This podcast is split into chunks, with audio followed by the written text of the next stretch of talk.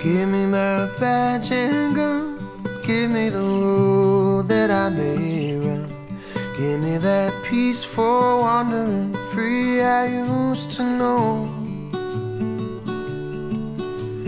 但 I've 起码你 waited 是 all 想 I 做一 can, 些改，当然了，but I'm just not 但是 patient. 我们可能认为保守主义从根本上就不想打破这个利益格局。那根本就不是保守主义，我觉得那个是，我不知道那个就是既得利益者嘛。赫然我就是屁股是歪的，是吧？赫然我肯定不是啊，为什么呀？我我我他妈租个房子，没有产业，凭什么屁股歪啊？养个狗，我我有什么资格屁股歪啊？对，而且其实从我其他节目表明，我我这个人屁股肯定不歪嘛。对，所以我觉得这个事儿是需要嗯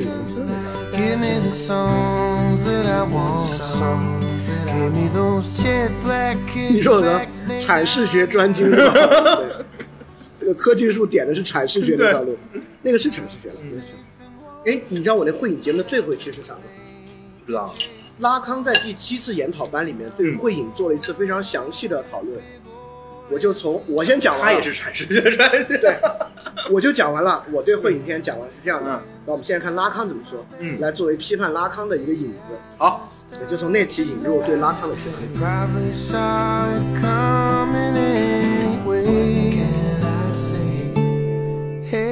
这个是我接下来说的，然后我就我就往下说。这就是我说的，维特根斯坦是可以被意识形态化的，而且这也是我要在后面的节目中去提醒去，而且其实我之前已经说过了嘛，就千万不要教条化的使用维特根斯坦，你从此看什么东西都是 同于反复，对吧？不是这样的啊，对，那但是人这。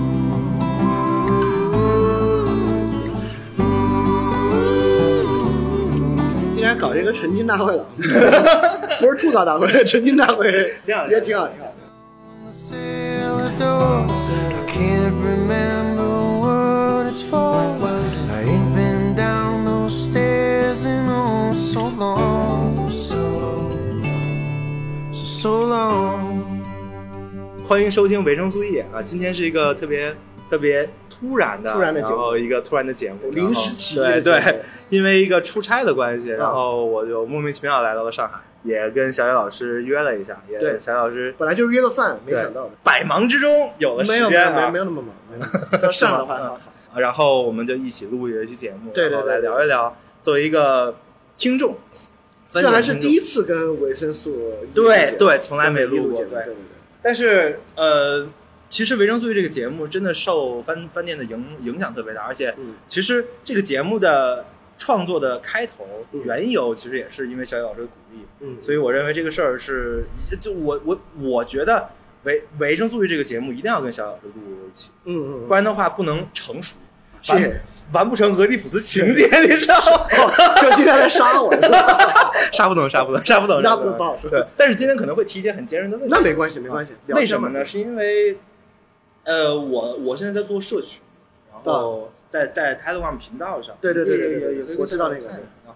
然后现在大概有三千多人在关注，然后有很多是那个 Telegram channel 是吧？对，你看像像我像我是这个 channel 的，你看这是我的做的是一个社群，然后做了很多的活动也都在里面，然后这是一个频道，嗯。经常会转一些像像因为因为其实也有很多其他的节目，是是是，像 DTS 节像目对像像 DTS 节目，像还有一些书对还有还有一些书，这哎这个是我对你的文章的评价，哦，你觉得写的不错是吧？哦，呃。我赞同其百分之九十九的内容已，经很高了，很高了，很高了。呃，但是啊，这个也是我今天想跟你聊的一些好好好事情。然后这是我做的一些关于读书的节目，嗯呃，然后这个也有一些 channel，就比如说这个 channel 也就也是我们一起做，啊，就大家都在里面分享自己读的书啊啊、啊然后有有人在读荣格，像我读了罗兰巴特啊、阿西莫夫，，对，就还挺有意思的，有意思嗯有意思。然后当然还有我自己做的一个，呃，这个是我们做那个事的志愿者对对啊对这个搭了大概四个服务器，还有两个还没上线，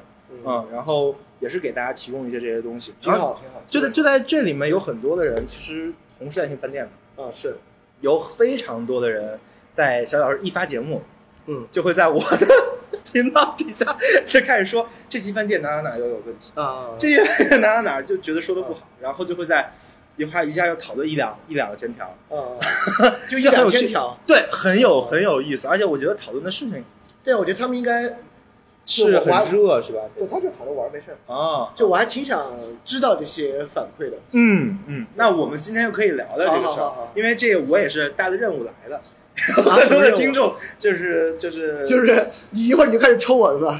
这巴掌是为谁谁谁抽的，这一反手是谁谁谁抽的没有没。有没有没有，就是大部分听众带的话都是向您问好，啊然后说那个影响很大嗯，好啊，但是也有一些听众特别像探监，是 谁托我给你带个话，希望你一切都好，嗯，但是也有很多听众呢是表达他的对失望。对你最近的转向嗯和有一些呃你的观点嗯，嗯是会有一些质疑质疑的，啊，然后然后他质疑的方式跟质疑的内容，我认为还是挺深的。好好好，但是就有些听众他就只是喜欢嘴炮，你知道吗？啊那个无所谓，对这个，就是这个不是娱乐嘛，我我的我的意思是说，他没有做出一个很完整的只东西。是比较零碎的质疑。对对，是一个比较零碎的质疑，所以我觉得我们来聊一聊这个事儿，可以可以可以挺有意思。啊。首先聊一聊小老师，你为什么想从北京搬到上海？就是你认为北京跟上海这两个城市对你来说有没有什么区别最大的，或者说，呃，在上海的哪一些地方比更吸引你？因为在我看来，嗯，在我看来，上海是一个更资本主义的城市。嗯北京是个不更威权主义的城市，对所以我选择了资本主义。但是北京有一个特点，就是北京，我就举个例子啊，北京的服务员不太像服务员，北京的服务员是有一种劲儿在的，啊，明白明白。就是他跟你说话的时候，他可能也是一北京孩子对对对啊对对，他跟你说话的时候，哎，您要什么？哎，您怎么就给你放？就是像这种关系，而上海的服务员是 totally 服务员，哦，上海有这种的，上海有那种餐厅，就是进去给你骂出来那种。真的吗？对，就有那种，比如因为那种餐厅很火嘛，嗯就排队很多，嗯然后也是那种老上海、嗯。上海老科勒那种大爷大妈开的，嗯，然后你一进去，他就说你侬进来做啥子啊？你出去排，侬出去排队啊？然后就这么骂出去。啊哦，还是，也是这样也也有那种，就是没有完全受到这个现代服务体系浸染和哦变成一种、呃现代服务员类型的，是是有，而且哦上海也有那种就是，我跟你说，你你说上海市井的一面，其实上海市井的一面，某种程度上比北京要更市井。比如说上海现在就我住的那附近，还有还保留了比较多的私营的水产市场、私营的果铺，就它不是在一个大的市场里边，啊，它就是在街边有个铺面，这个铺面卖水产，对地上就是那种保利龙箱子，然后每天它进货里面虾啊、鱼啊，就是我小时候在四川那种。哦，就这个上海，其实北京不太有，对吧？北京都被开枪打洞打掉了，打掉了，对吧？嗯所以就是这个上海，因为没有开枪打洞，对所以上海保留了挺多很市井的东西。就这个市井的东西呢，就有好多，当然我参与不进来，就街坊邻居参与的进来的，就是你每天都去他那买水产，以而且可能是以十年为单位在他那买水产。所以说，肖老师，你认为可能在北京的人更原子化一些，在上海还是有一些相互之间的就是纽带这种东西。对，就北京其实也有纽带，就是北京住在胡同里，因为那个嗯居住条件的特殊性，你要共享走廊、共享晾衣服等等等等，嗯还是不那么原则化。但上海其实老街坊，我举我举个我实际的例子啊，就是我能感觉到的，我现在住那个地方已经不是那种小洋楼了，是原来那种洋楼改造的新村，改造时间也很久，九十年代初是那种六层的楼，嗯但住在那儿的基本上都是他们原来老街坊为主力族就群。是拆拆过去的，哎，拆过去的，就是他们属于原地回迁，对对，不是北京一拆啊，天通苑回迁，对吧？啊，他们属于就拆这儿就在这儿回迁。那还好啊，哎，对哎因此呢，他们彼此之间都很熟。就因为我住一楼嘛，他们很多人住一楼，他们有四五家人，每天中午天天都在一起吃饭，就是摆在院子里，就是这四五家完全没有什么关系，没有血缘关系只只是邻居，就是邻。居，所以而且他们都住在一楼，所以他们每天就在外面摆一桌，各家炒几个菜往桌上一放，大家在一起吃饭，就这个已经形成一种很日常的。这个他们下午也就在那聊天儿，就就坐在一个打一阳伞那聊天儿。这在北京很难想象。比较少，比较少。对，而且就比如说我，我刚来，因为我是一楼嘛，我晾衣服就晾在院子里，嗯，下雨邻居就帮我收衣服。有时候我在家工作到一半，发现我操下雨了，我操淋了半小时了，一出去，哎，我衣服呢？哦，他已经帮我晾到我的那个就是我哦自己晾我我自己有遮阳的晾一根下面了。就是说，其实这里的邻邻里关系还完全就不像北京那样关门谁都啊，认识。不是那种小区谁不认识，就是其实关系很近。就我每天遛狗出门都得都得打招呼，哎，出来了，哎哎，今天这个狗，哎背这个，哎这还很不一样是了，对。就比如说我的旁边那个邻居大姐，她很可惜，他们家搬走了，后来他们卖房了，因为哦要给孩子买婚房。对，就是她在的时候，凡是快递来我家我不在，快递把我的快递放在门外的一个水池子里，啊，他就把我收走，他怕人拿走。啊，等我回来了，然后他给我敲门说：“哎，你你出差上个快递。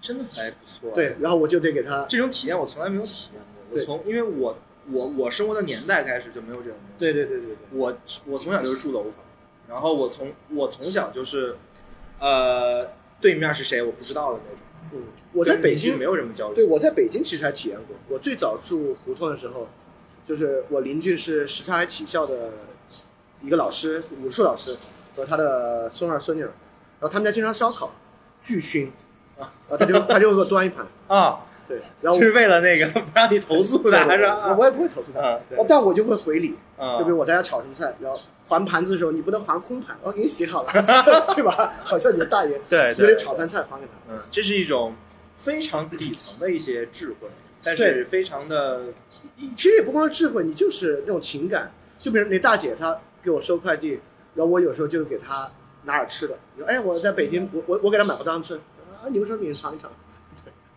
这个确实我在北京体验过。对，其实上海还有，就上海，上海有挺多这种，就是这么说吧，它跟北京很大区别就是它很生活化。嗯就比如说我经常遛狗去的一个咖啡厅，那咖啡厅门口有个小广场，所以很多人带狗在那儿一起玩儿，然后跟那个咖啡厅的关系就很近很近，就跟咖啡厅的人，那咖啡厅是一夫妇开的，就他们俩的孩子在干嘛，他们俩干嘛，以前干过什啥么都知道啊都知道，然后我干什么什么他都知道。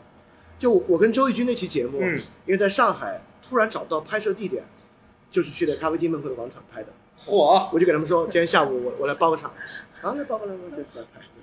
就是就很多事情其实就没有在用资本的方方式在解决对，还是在用人际关系的方式解决。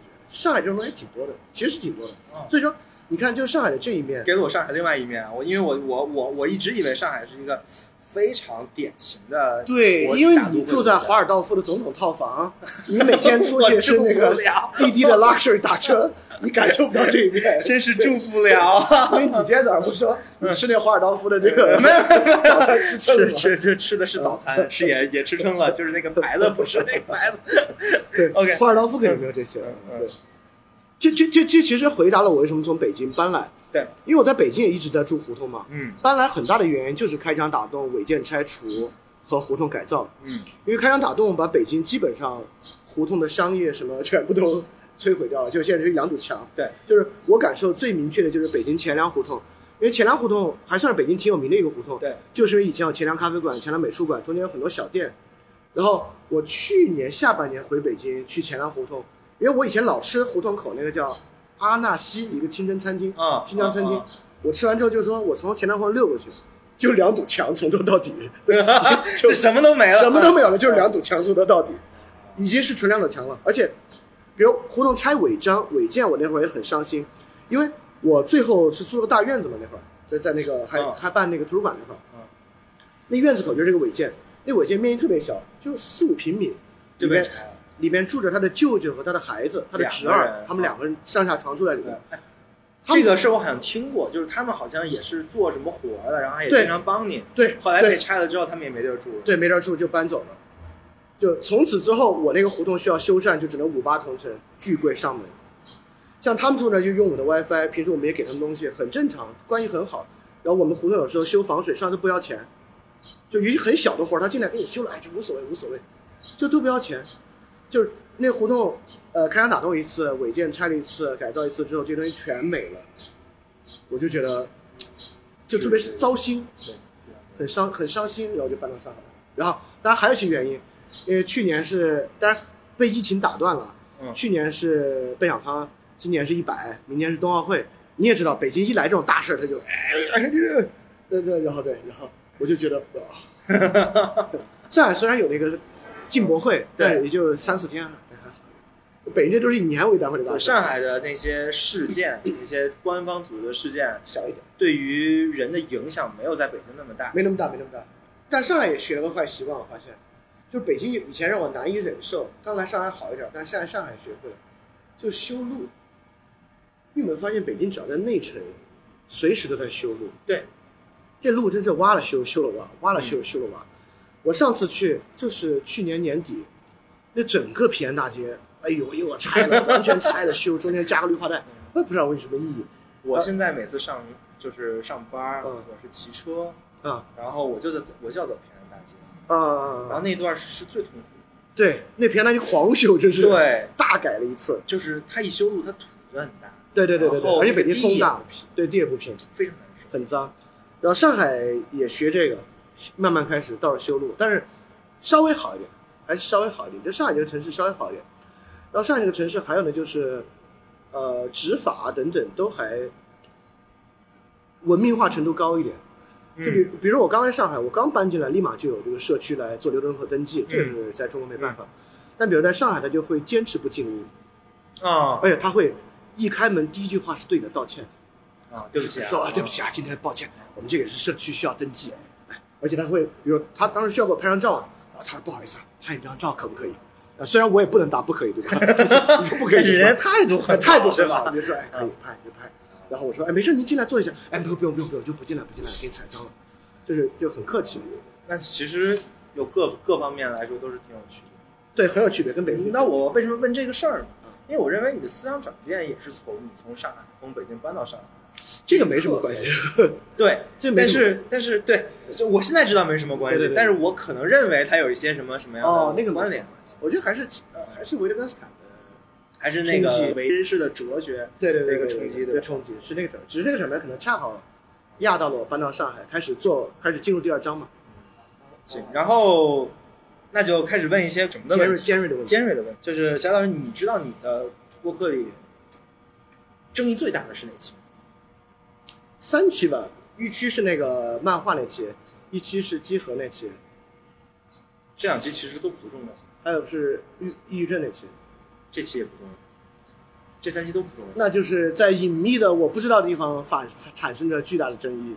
啊、对，那应该就是你在你不知道的地方产生巨大我争议能见到最大争议就是这三期，啊你也能想象嘛？动漫、抑郁症和集合那个。啊，但是其实最大的争议是保守主义的那一期，哦哦，OK，就是这是在近期我们看来其实可能争议最大的，好，就是你声称自己是个保守主义者，对，但这个词儿其实现在已经不是一个，就是这个你你你没办法，因为嗯，世界上词儿就那么多，你对没法发明新没，其实想说的是，呃，就这个保守主义这个事儿，是不是标志着你的一个思想转变的一个事儿？就是你原来可能不是这样，还是你原来就是这样，只不过你没有说。是一个市场的认识，就是里面转变的部分百分之三十，百分之七十是终于感受到了这个区分，尤其在维特根斯坦这里面理解到了这个区分。其实我一直偏保守主义，我我现在意识到了，嗯我一直偏保守主义。其实那个袁长庚，我们俩最早最早的时候，嗯他就给别人，当然他是带着这个讽刺的口吻说，他就是个保守主义者。我我那会儿觉得我怎么会是保守主义者？我怎么肯定不是保守主义者啊？但我现在慢慢慢慢意识到，我确实从来是个保守主义者。然后这里面也也也也也也也有转变的部分，比如比如说有个很大的转变嘛，就是保守主义上的转变，就关于那个割席的问题。啊就是我我之前也认为当然不能割席了，但经过这个转变，这个转变的部分之后，我就认为哦，认为割席是一个不可质疑、不可讨论的问题，本身是个问题，为什么不可以割席？当那种情况出现的时候，跟激进主义的割席其实是个很重要的问题。所以你看，我一直鼓吹赶紧要跟女权主义者、跟激进女权割席，这是转变的部分。很大一部分呢是认识到的部分，就是认识到这个重要的区分，而且感受到这个区分本身的重要性。我可以说个别的，这个刘琴不是去这个随机波动上了一期节目吗？嗯那个节目里面也也有个很核心的，就是刘琴也是在想这个问题。就刘琴一直认为自己是进步主义者，但是那么一聊下来，他觉得自己可能是个保守主义者。就因因为跟他今天的跟随机波动几个人，跟今天的真进步主义者比，他发现他太不进步了，他是个保守主义者。对，这也是我的一个感觉，就是其实不是说今天进步主义者太进步了，是说你的想法其实就是偏保守的。就我其实 basically 是个很偏保守主义的人，这个我认为有很大一部分跟这个基督教有很大的关系，嗯就跟这个信仰关系特别大。就在这信仰的条件之下，你很难当一个激，很难成为一个纯粹的激进主义者。当然，我我知道很多人如果质疑那个节目，很可能从这个区分上就质疑，你把它三分为激进、自由和保守，就会有质疑。但，这个区分其实如果大家你你可能会知道，这不是可能不是我发明的区分，这其实不是一个这这已经是个很早、很长、很长历史界的区分了。对，这不是我发明的区分。那我们来就聊聊保守主义这个事儿。好好好就是因为光说一个词儿其实没什么用。那我多说几个场场景，好好就比如说第一个场景就是说，就是你说的割席这个事儿嗯，啊，呃，不管是割什么啊，反正对，就你认为所有的事情里面，就是所有的就是比如说你想做一个事情，就是有另外一群人跟你目标相同是相同，但是他的做法你不认同，所以你认为你就需要把他就不团结这帮人，对，对吧？你看这里面是个非常重要的东西。嗯为什么目标相同？就是在不割席的角度来看，目标相同是 top 原则，就我们的理念和目标一致，我们就取得了最根本的一致。嗯，因着这个最根本的一致，就算我们有很多分歧，我们也是战友。对，但保守主义会认为，目标、理念、说法那个一致是一个很表面的一致，或者说是一个很言谈上的一致，就是我们说我们都有一个目标，这个事儿没卵用的，没有用，没有用。实际是看这个人到底做的是实际看你怎么么做，啊对，实际看你如何去做。就是在这个情况之下，你会发现有很多情况之下会，你们说目标相同，但其实你们根本不是一类，根本不是一路人，你们方完全不是一路人，要的东西根本就不一样。对。对，这是保守主义一个挺重要的，就是保守主义，但是这个其实我认为是我们的一个匮乏，就是我们在词语上的匮乏。我认为，如果你跟他们目标相同，你就本身就不是一个保守主义者。保守主义者呢，应该是跟他们目标不一样。哎就是比如说，我我是个典型的保守主义者，一个典型的保守主义者呢，就是想不打破现有的利益格局。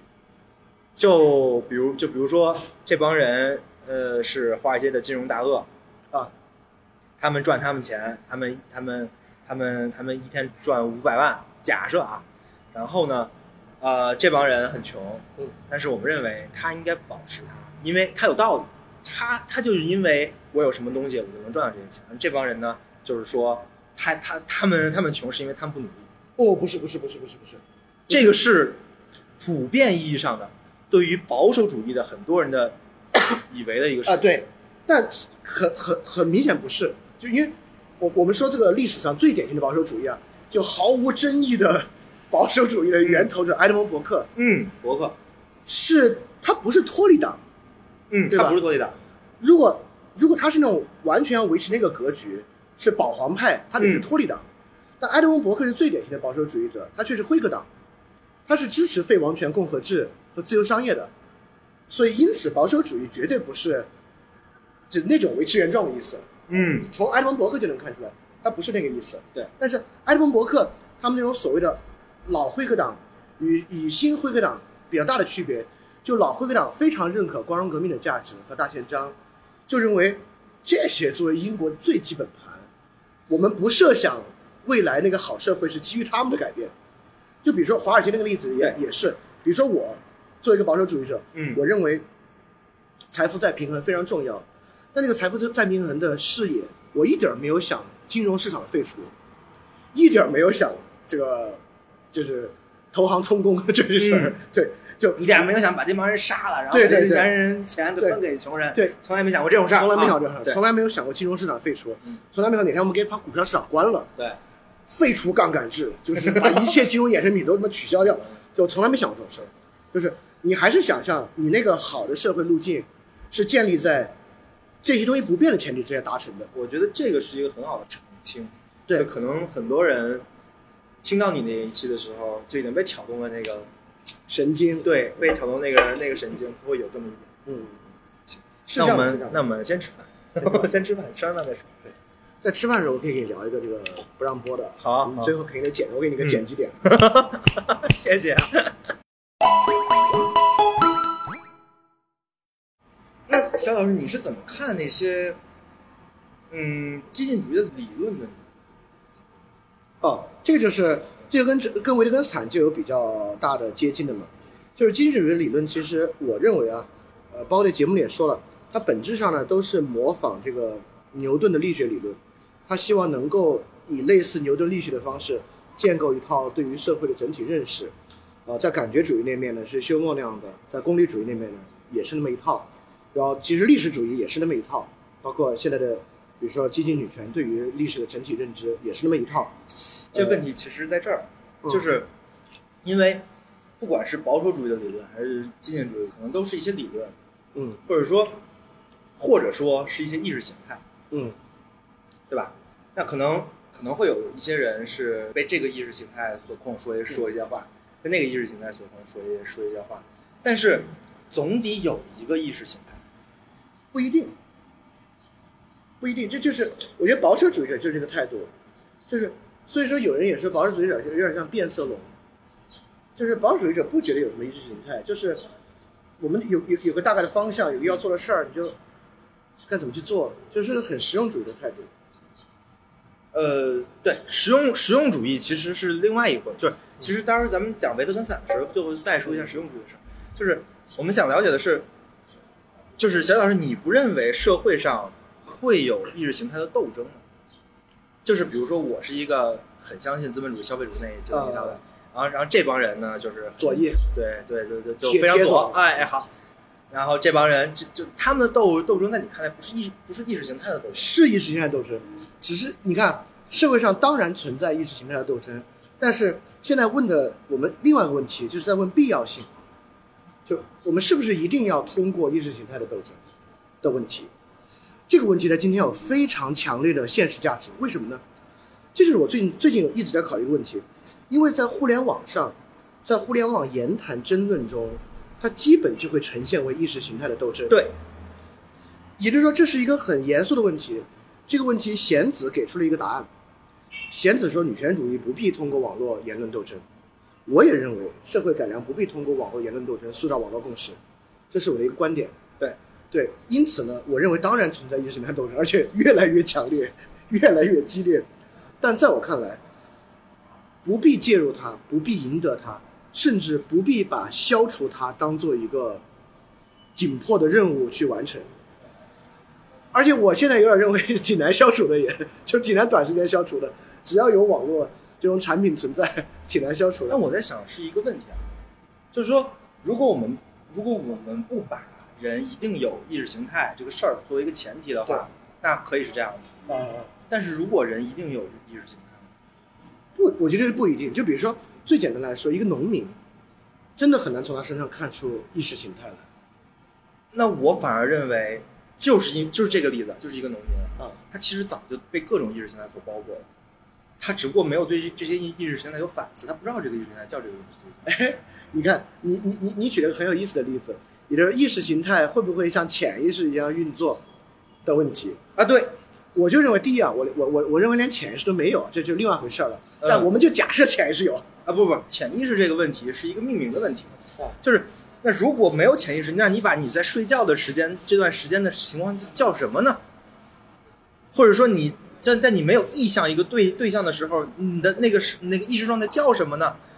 就比如说我我现在跟你说话，然后嗯手一边在对对对对对，你这个叫叫什么呢？你怎么你怎么命名它呢？你不能不你不能不命名它。那对，OK，我们也许可以命名它，但是命名它，我们不必把它认为是另外一种意识，它就是没有意识嘛，你没有意识到这个动作，但是就是无意识。无意识嘛，对自动行为，neural automative behavior，OK，对那那下一个问题，其实潜意识跟无意识的最大区别就在这儿，对就是潜意识跟无意识的区别在于你的无意识是不是可能会被操纵。对，潜意识是有结构的，潜意识是可以对它进行分析和演绎的，对无意识是那个解释的终点，对，我就认为就是解释的终点，就是那样了。我我知道你的意思，但是我不认同你这个。嗯当然的，为什么呢？因为你很明显会发现有一些人做的事情是有一些原因在驱动的。哎，你看这个问题很有意思。对于这个原因的解释，是一个很有意思的解释。也就是说，我们有时候站在意识形态的角度，我们就会把他的行为解释为是被意识形态控制，不管他自己知不知道，对，不管他自己有没有意识到，对他那个行为是符合那个意识形态的行为。这就是拉康的理论。对，但如果啊，他那个行为的驱动有一个更自然的解释，比如说是因为恐惧受到伤害，或者利益，或者从众。假设你问他自己，他也会说啊，那老乡都能讲，我讲啥呢，对吧？他又这么，我就我就是老乡都这么讲，我听懂能听懂对对对，那如果但是这不就是一个意识形态吗？哦，你这我就认为管这个命名叫意识形态就有问题，就是那或者那或者这不就是一个他者？哎，老乡都那么讲，我讲啥？这不就是其他人在说的什么事情，然后我要按照其他人说的这个事情来做，按照那其实再再理论化一下，就是他者理论了。对，那就是为什么要再理论化这一点儿呢？因为很多人我们平时已经能够接触到这个结论，比如说啊我们在火车站，然后前你你你在排队要等着上车，然后前面人开始动了，你也开始动，但前面牌子上还写着正在等待。对，然后你朋友拍你说，哎，那正在你动啥？嗯都在动啊。然后你朋友说，哦，你是受到他者的影响，他就他他完全没有这样想。但是他完全这没有这样想，这点本身不重要，重要的是他这么做了。问题就在于他这么做，他自己也意识到，他自己也解释完了，说是大家都在动嘛，我就跟着往前动。然后为什么我们在这时候不满足，说不够？他一必须被纳入到一个 OK，更大的理论里面。那我来回答这一啊点，为什么为什么不够？是因为如果说够了啊，那么人的对人的探究，或就是对人行为的探究，就停就停在这儿了。人的很多的行为，就是人的很多行为就变成理所当然的了，就没有反思了。好，那我跟你说，这个探究的方向有两个探究方向。如果维特根斯坦回答这个问题啊，我现在作为维特根斯坦再次化身，他会这么说：他说当然有探究，这个探究就是探究在不同语境之下说，大家都在动啊，其实背后有非常完全不同的意思。你看，第一个场景是在火车站，我们在排队，哎，这个正在等待动什么？哎，大家都在动啊。然后第二个是在一一一一个学校里面，然后前面有有有有一个人受伤了，然后但是受伤是因为大家觉得不好，大家都在骂他，然后大家就从后面挤着往前去嗯，往上吐口水，然后你很不喜欢，然后你拉住你同学，你干嘛呢？嗯，大家都在动啊。就维特斯坦就会说，这两者大家都在动是完全不一样的意思。这本身就是完全不一样的意思。对，因此我们需要的解释是对这个的解释，而是而不是需要一个对于他者理论笼罩之下对这两者的区分。这两者的区分不通过他者理论我们也能看到，我们也能够往下进行。但是这两种解释，就这两种语境，如果是通过他这理论的区分的话，那么就是背后是两个不同的意识形态的操纵，你就可以对这个事情来做批判了，就可以告诉更多人你应该这么想，就可以远离这个意识形态的操纵。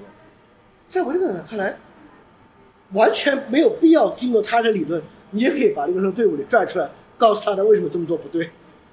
就他，或者说，当然，我不是说只要能解释，另外一个解释就没必要，那肯定不是。那我们就要问，那他者理论解释的 powerful 点在哪里？就比如就是就这么一个人，嗯这个人他们打的是一个女生嘛，嗯，是一个，比如说那个女生被男生认为在婚姻关系的忠诚上不好，这些男生就要上来打她，就上来骂她哎，这个是一个特别重要的事情，啊就是那精神精神分析的目的是什么？啊，精神分析的目的是社会批判。对，就是我们通过这些现象找到了这些现象的原原因，我们需要改的这些原因，对，我们需要克服这些原因。所以说精神分析或者就说拉康，他的解释为什么 powerful？比如说我我我转我转过来举另外一个例子，就为什么古希腊这个东西挺 powerful？我会认为为什么为什么理想国在今天依然很 powerful？也就是说这些问题触及到了理想国，触及到了人与人形成关系之中一些最根本的张力。对，比如说 noble life，比如说政治生活是一个，其实是个低理论生活。对，政治生活不是高理论生活。对，政治生活不可能成为高理论生活，因此哲人王的路径是会会有很大问题的，就是他触及到了一些包括护卫者阶层，那那他们怎么办？他们可以是最好的护卫者，也可以是最好的奴役者，对吧？就是他触及到一些最根本的张力，促使我们每次讨论问题都得把我们的现状放在那个张力上去讨论。有一些我们认为教条的东西，在那个张力面前无所遁形。我说这帮人就是傻嘛，哪有那么简单的事情，对吧？哪有那么简单的事情，怎么会就是傻呢？这是夏老师，你在说这个事儿的时候啊，其实就是一个结构主义的思维，你知道吗？这不是结构，就是因为你想，你在想，你在想，你在想一个张力，对这个这个张力两这个张力的两两头其实是一个结构，但但是在这个结构之内，我们讨论这个这个事情的时候，它就会没有其他的教条，就是在其他教条你会觉得，哎呀，在在这个结构看来，你觉得说出这个人是傻这个事儿就太蠢了，你看啊，我我跟你说，为什么不是一个嗯结构性的，我还能说得明白。也就是说，这种所谓张力的存在是一个守门员条件。比如说啊，私密问题，一边是国富论，一边是道德情操论，对，出拉扯出了一个张力。嗯，也就是说，纯粹不依不依据任何同情心的肯定不行，或者你认为社会秩序纯粹于同情心而不依据交换，肯定不行。对，所以是有两个点嘛，在这两个点之间的这个张力啊，不是，它为什么是守门员条件呢？也就是说，它是要筛掉那些主张就是他和就是他的。嗯，除了他之外，是不是我们在做一个双要素分析？不是，也就是说，我们现在不是说接接触私密问题，因此我们现在怎么解决社会问题呢？既要让它更符合国富论自然，呃，那种自由交换和分工，呃，那种相相相对优势、比较优势，又要更符合道德情操论的同情心。不，你一点没有从这两个进路入手，你只是说，如果一个人说，那你想那么多干嘛？这商业世界来慈善，你就会说，切这个这不可能。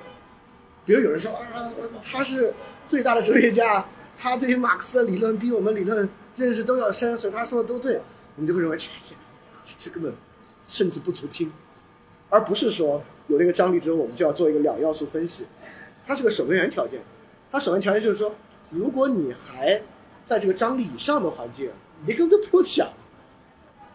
但是为什么张力这么重要呢？就是因为绝大多数非理论的内容都是在那个张力以上的，是单要素分析的，是力学的，就机理主义嘛。那其实这是，其实这这一套是一个实用主义观点嘛，就相当于是皮尔皮尔士来的，他是试错理论，就告诉你们哪些东西是错的，就是也没有那么简单。就是我通过这个分析，我告诉你们这边的跟这边的全都是错，就是你你你你你不要往你要不要往这两边想，因为我因为我已经试过了，我这这些是我我换。个说法，嗯呃，跟你这有点像，但它不不是那么对错。我换个说法，就是我通过我的尝试和我们通过古希腊人的推断，嗯我们发现这个问题是有一个困难性和复杂性的。就是如果你的分析和理解还没有触及这个困难性和复杂性，你那个根本就不用听。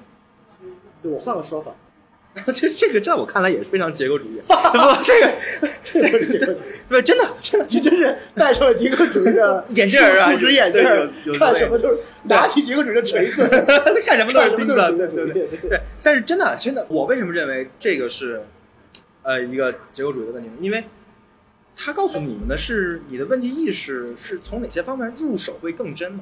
是一个视是是一个视视角的更真嘛。我觉得刚刚我们说了，它不是一个入手点，它是个守门员条件。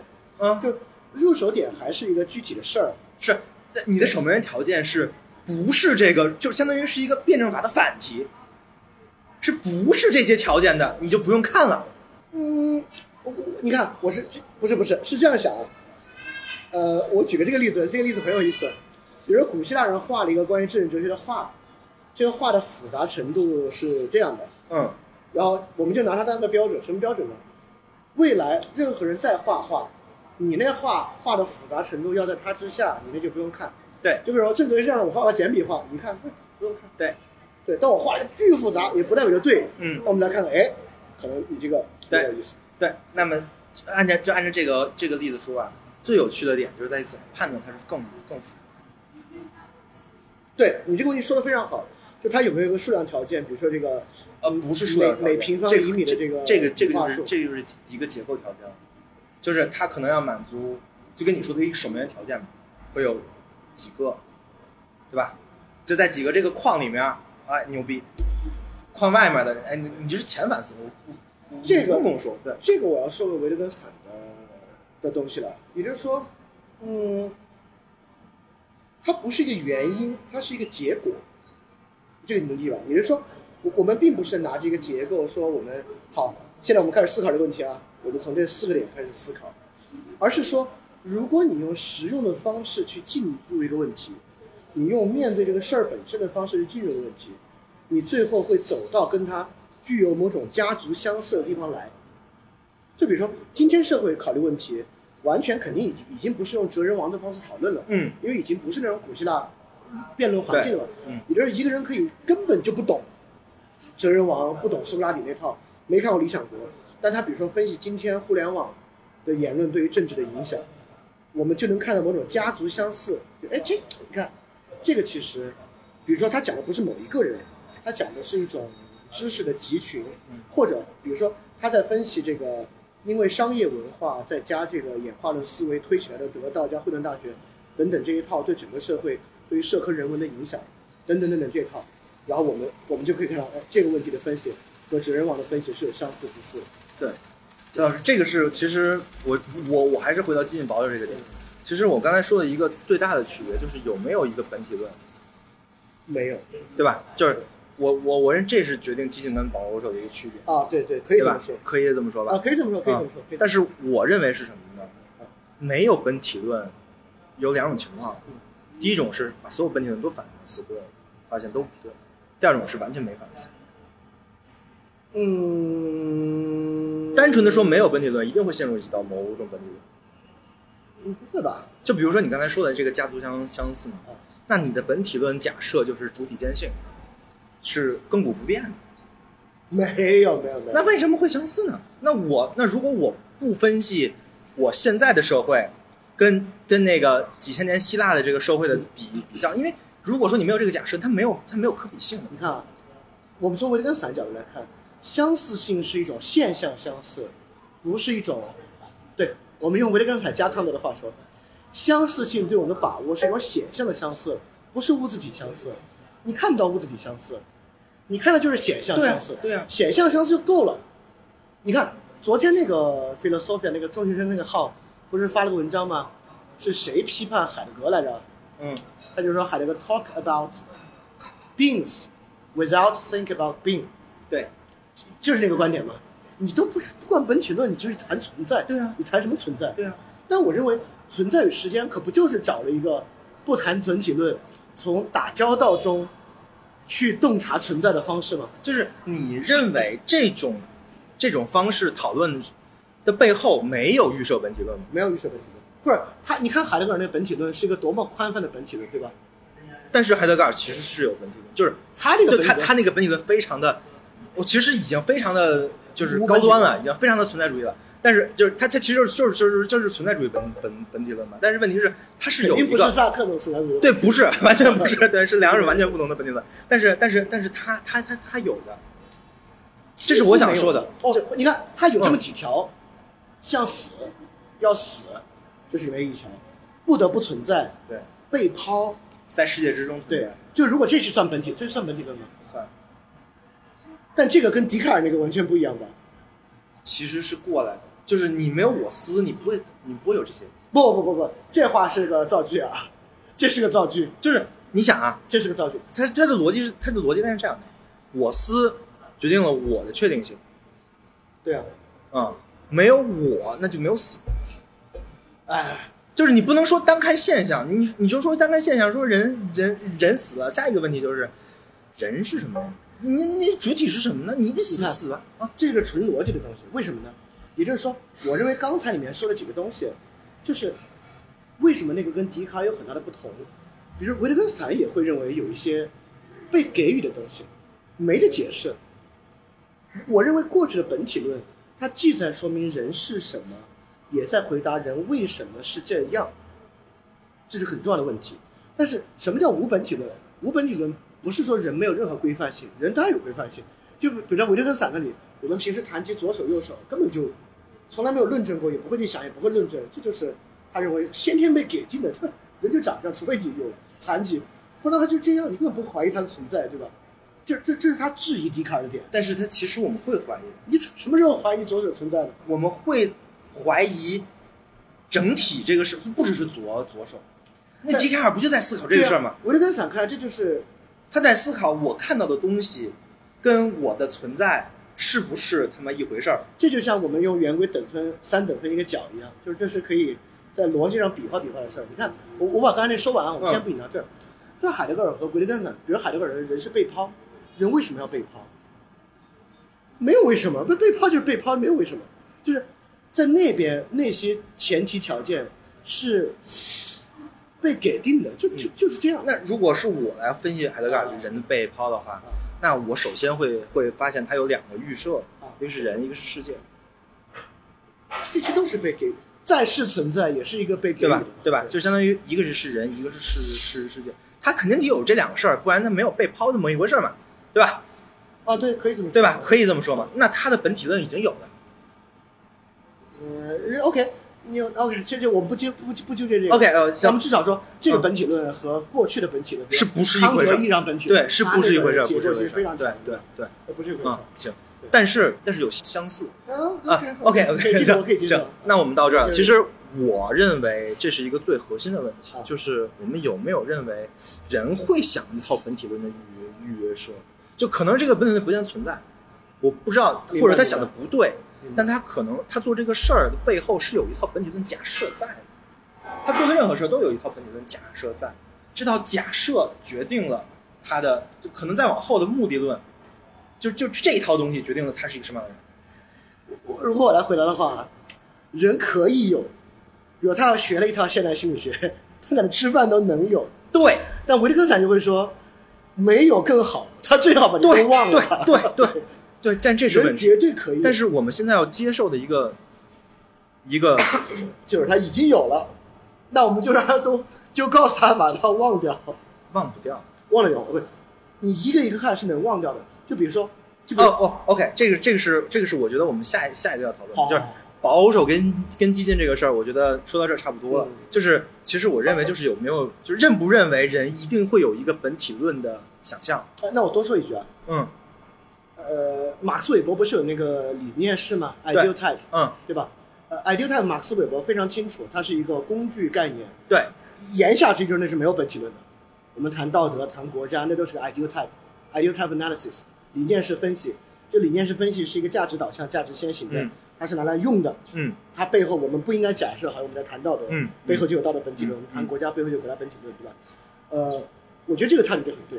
虽然马克思韦伯有些别的我不认可，不这个这个确实是很实用主义的一个态度。对，我觉得这个但度，但是我觉得我们的根源其实问题在就在就在这儿。嗯我我认为人我听明白了，只要活着，他他他就得有有本体论。，他做事儿是有本体论假设，对他做一个事儿，自己有没有意识到，他对他有没有反反思过无所谓，但他但他做这个事儿就是有这个假设，因为他做的事儿是连的。你这个事儿，你这你这事儿对于我下一期讲维特根斯坦很有帮助，我就可以告诉你，那不是连着的，是吗？啊不连着。，OK，或者说他在某某一个情境里，他做的事儿是连的，就是这个，就他在他在，或者是说，你可以把本体论假设打碎，他可能会在一些的情境里会有不同的本体论假设。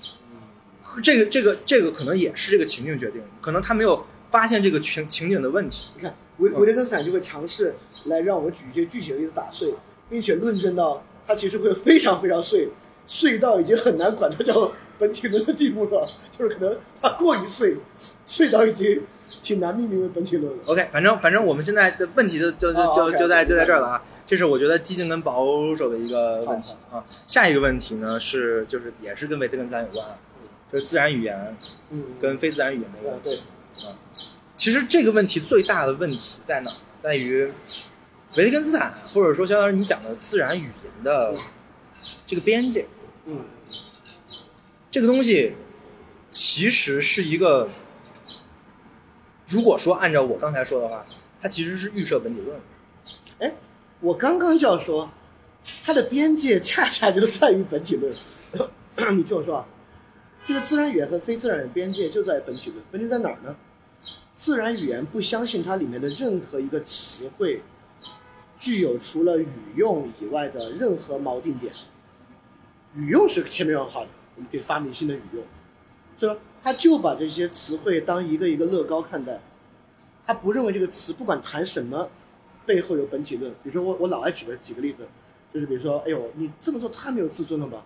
他不会认那个自尊的家族类似的背后连着一种 self esteem 的内在。OK，嗯，我觉得说的是两个事儿，一个事儿是我们在使用这个词的时候背后有没有本体论，嗯，第二个是我们在使用这个是是是这个人意没意识到这个事儿，意没意识到哪个事儿？有有没有本体论？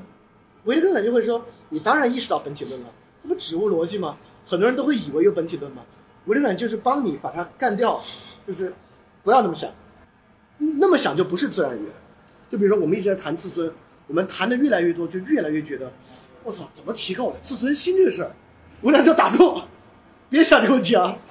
你谈你在不同的情况下谈了二十次自尊了，都没有在围绕一个本体自尊在谈，不要想这个问题。就我我我我我老爱举那个特别偏的例子，就是说我这道菜就是好吃到起飞了。就我在任何地方，哇操，这顿好玩到飞起，就是不用想飞的事儿，不用飞，就是个说法而已，没有任何地方需要飞起来。对，嗯，我在思考的问题在于呢，哎，如果是锁卷的话，嗯他会把这个一个词分成分成三块嘛，嗯嗯就是能能能能指所指意义是。如果是一个实用主义或者说是语用学的话，那他认为他的意指就是他的语用。对，意指就是那个环境，对环境加表现，对对对对，就是语用，对吧？这是一个非常实用主义的想法。对对对。然后，但是问题不在这儿，问题在于实用主义其实是没有什么意识形态的。没有意识形态。但问题在于，实用主义没有意识形态是放弃了意识形态，他会让其他人占掉这个意识形态。就是他那个意识意识形态在能指跟所指，我跟你说，这是个诱惑，这是个诱惑，这诱惑特别像这个舆论高地在的，你不占，别人就要占，那么就会有人就会意识到，哎，算，你们爱占占吧，反正我要专注这事儿的改变，那事儿没有舆论高地也也也一样能做，你们是占舆论高地，对，确实，由于实用主义没有意识形态，那么人们又有，其实我我认为人有就是各种各样的人称为自己是实用主义者，但其实他们背后都有意识形态。这就是我们又回到那个问题了，就是你相不相信一个人背后没有没有没有没有什么他相信的，或者他根本不知道他相信，但事实让他相信的东西。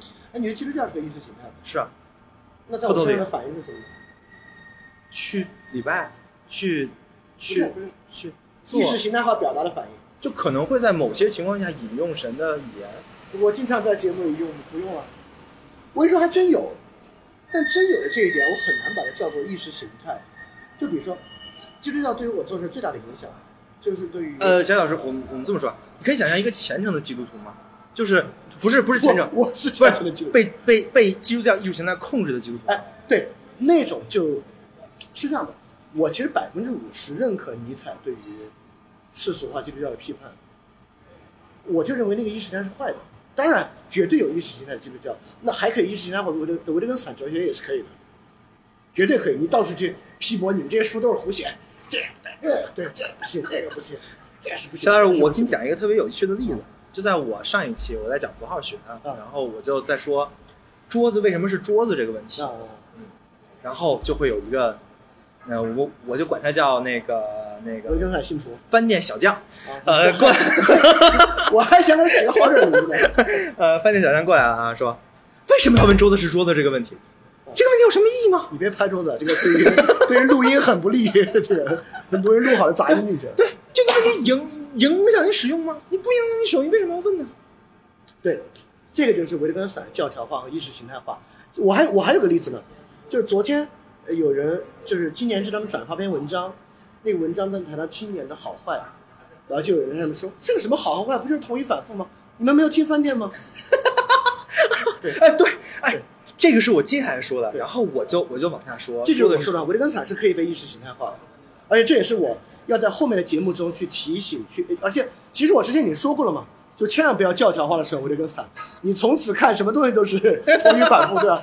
不是这样的，对，但但是人这这个教条化是人的一个弊病啊，就是 basically 人是很容易把它，我我我也会啊，所以这个得不断的去提醒，对，说是可是可以的，或者我我刚好接着你的话往下说，就人是有意识形态，尤其在今天的环境之中啊，这个普遍理论的环环境中，人感觉有种意识形态的需要，你知道吗？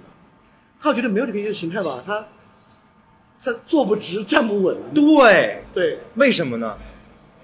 这是一个哲学病，这就是维特根斯坦克服。对，这就是拉康说的大，他者不存在，就就是人好好好，预预预设了我有一个你跟我站在一起的打他者，但是拉康告诉我们，打他者不存在。然后呢？然后其实他达到的效果是跟维特根斯坦一样，对，那那从这步往后，那还要去谈什么镜像机制吗？这是镜像机制推出来的结论。对呀、因哦哦这是拉康的精神分析。他为什么要搞这个呢？对他为什么要搞这个呢？是因为他要治人的病。哦啊，有有很多人认为他还是存在，就会有各种各样的享乐的，就是症状。嗯比如说，比如说录音癖，他认为谁在看他？比如维特根斯坦会认为这不需要他者，就像一个迪士尼的工作人员，每天有不同的小孩过来，他很开心，他很开心。就维特根斯坦不会认为这是个疾病，这别人开心你开心，你不认识他，每天换不同的人不是个问题。但是录音屁事啊，对录音屁事，也就是说他不需要用精神分析来解释。那怎么那怎么治呢？